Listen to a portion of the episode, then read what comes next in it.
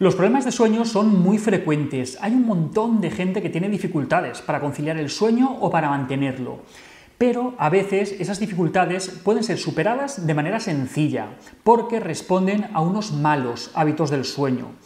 La higiene del sueño hace referencia a los hábitos saludables que nos ayudan a tener una rutina buena de sueño, evitando las actividades o los elementos que nos lo dificultan y potenciando los que lo facilitan. Vamos a ver los más importantes. Lo primero es que tengas claro cuál es tu ritmo de sueño. Saber si eres una persona más matutina o vespertina te va a ayudar a poder programar mejor tus rutinas y elegir los periodos de descanso que se te adaptan mejor. En este sentido, a veces se suele clasificar a las personas en búhos y alondras. Te explico en lo que consiste. Los búhos serían las personas con tendencia a acostarse tarde y levantarse tarde. Son personas que les cuesta un montón ponerse en marcha por la mañana y que no rinden al 100% ya hasta entrada la tarde. Yo, por ejemplo, estaría en el otro grupo, en el de las alondras. Me cuesta poco despertarme por la mañana. En las primeras horas del día es cuando estoy más despejado y cuando estoy más activo. Pero por la tarde cada vez estoy más espeso y necesito irme a dormir pronto. Tenemos que empezar a preparar el descanso ya desde la hora de la cena, que tiene que ser ligera, nada pesado que, nos vaya a dar una, una digestión difícil. Pero tampoco nos tenemos que ir a la cama con hambre. Lo ideal es que pasen un par de horas entre que cenamos y el momento de ir a la cama. Si a mitad noche te despiertas con hambre, es mejor que evites comer y toma nota para el día siguiente para tomarte algo antes de ir a la cama, por ejemplo, un vaso de leche y un par de galletas.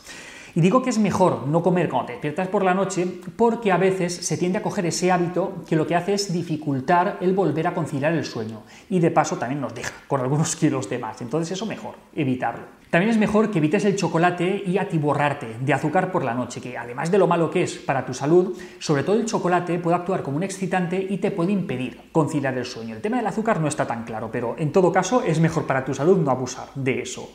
Y también es bueno que no tomes líquidos en exceso por la noche para evitar la, necesidad de, ir al baño a mitad noche y, y despertarte. Un error que cometemos muchas veces está relacionado con la actividad que hacemos antes de ir a dormir. Has de evitar hacer ejercicio físico o mental muy intenso dos horas antes de acostarte. Lo mejor para conciliar el sueño es ir disminuyendo de manera progresiva la actividad tanto física como mental a lo largo de la tarde luces más tenues, música más suave, nada de ejercicio físico, etc. Aquí, por ejemplo, incluyo las tareas de casa más pesadas, como por ejemplo planchar o limpiar. Otro elemento importante es el uso de pantallas en las horas previas a ir a dormir. En general es mejor evitarlo, y sobre todo los niños. Pero si tienes dificultades para conciliar el sueño, olvídate de estar viendo Facebook o Instagram en la cama. Cuanto más tiempo estés sin mirar una pantalla antes de acostarte, mejor. Si quieres leer, mejor en papel o en tinta electrónica, pero no uses el móvil o, la tablet. Eso te va a dificultar conciliar el sueño. Hacer actividades repetitivas todas las noches antes de acostarse suele ser un buen inductor del sueño. Por ejemplo, actividades como la higiene personal, lo de lavarte los dientes, ir al baño o preparar la habitación para dormir, pues pueden actuar como, como inductores del sueño. También es importante el entorno en el que duermes. Procura que la habitación esté bien ventilada y que la temperatura sea agradable, que no tengas ni frío ni calor. Por eso la ropa de cama y el pijama tienen que ser ligeros, pero no causarte frío. Lo más recomendable suelen ser las prendas de algodón.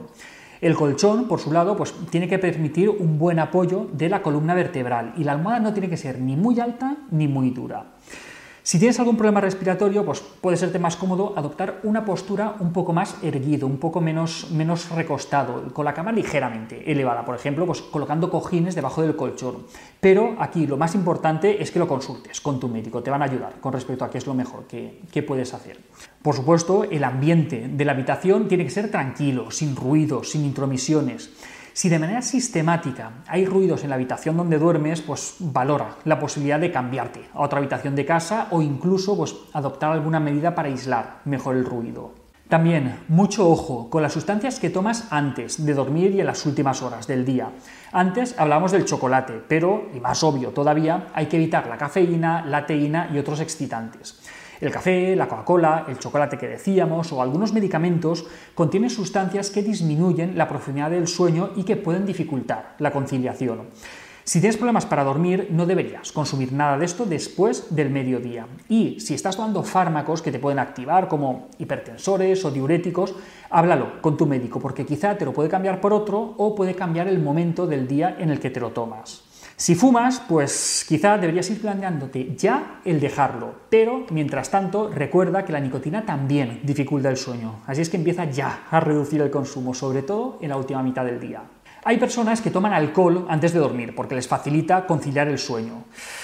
Ten en cuenta que hay medidas que, aunque pueden ser efectivas, no son nada recomendables, y esta es una de ellas. Además, el alcohol produce sedación, sí, pero provoca una peor calidad del sueño. Y finalmente, y esto no es menos importante, aprende a identificar las señales de tu cuerpo que te indican que es un buen momento para ir a dormir.